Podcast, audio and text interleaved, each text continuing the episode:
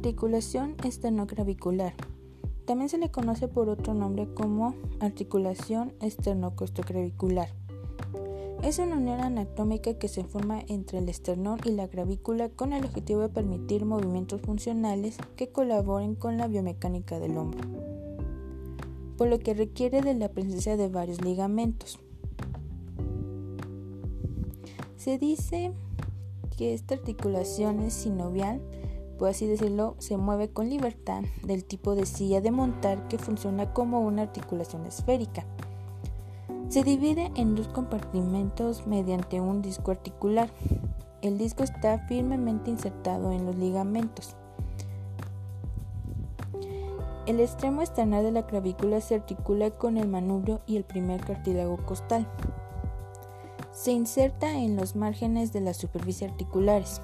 Una membrana sinovial reviste la superficie interna de la capa fibrosa de la cápsula articular, extendiéndose hasta los límites de las superficies articulares.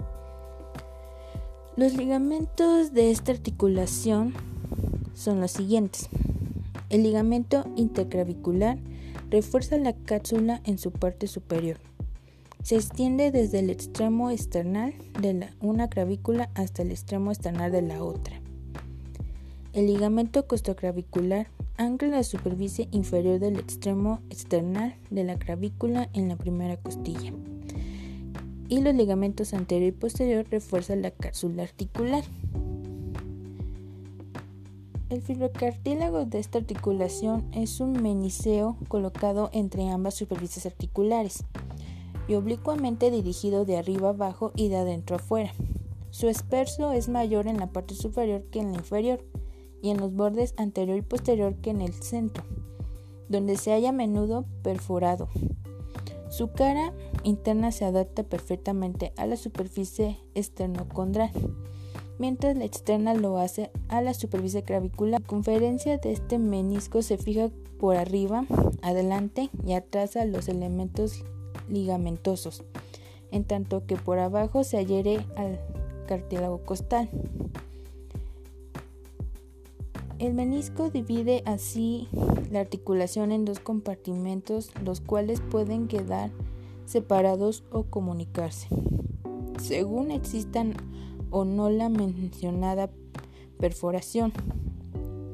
Este fibrocartílago no desempeña, como otros, el papel de adaptar entre sí las superficies articulares. Su relación está que por delante esta articulación se halla parcialmente cubierta por el fascículo external del esternocleidomastoideo y cruzada por fibras de inserción de gran pectoral.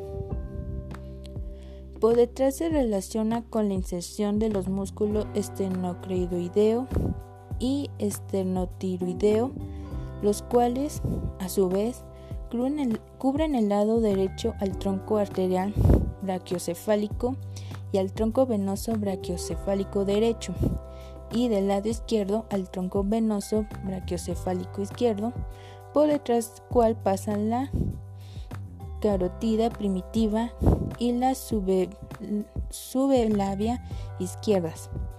Ambas articulaciones derecha e izquierda tienen relación mediante con la arteria mamaria interna, con el nervio frénico y con el neo neumogástrico.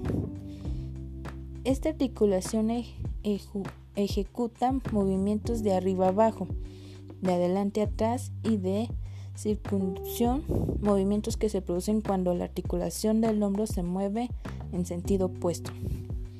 Y por último, para este, esto que dice de todo de esta articulación, se dice que sus movimientos son flexión, extensión, ABD y ADD. Como así decirlo, es abducción y aducción.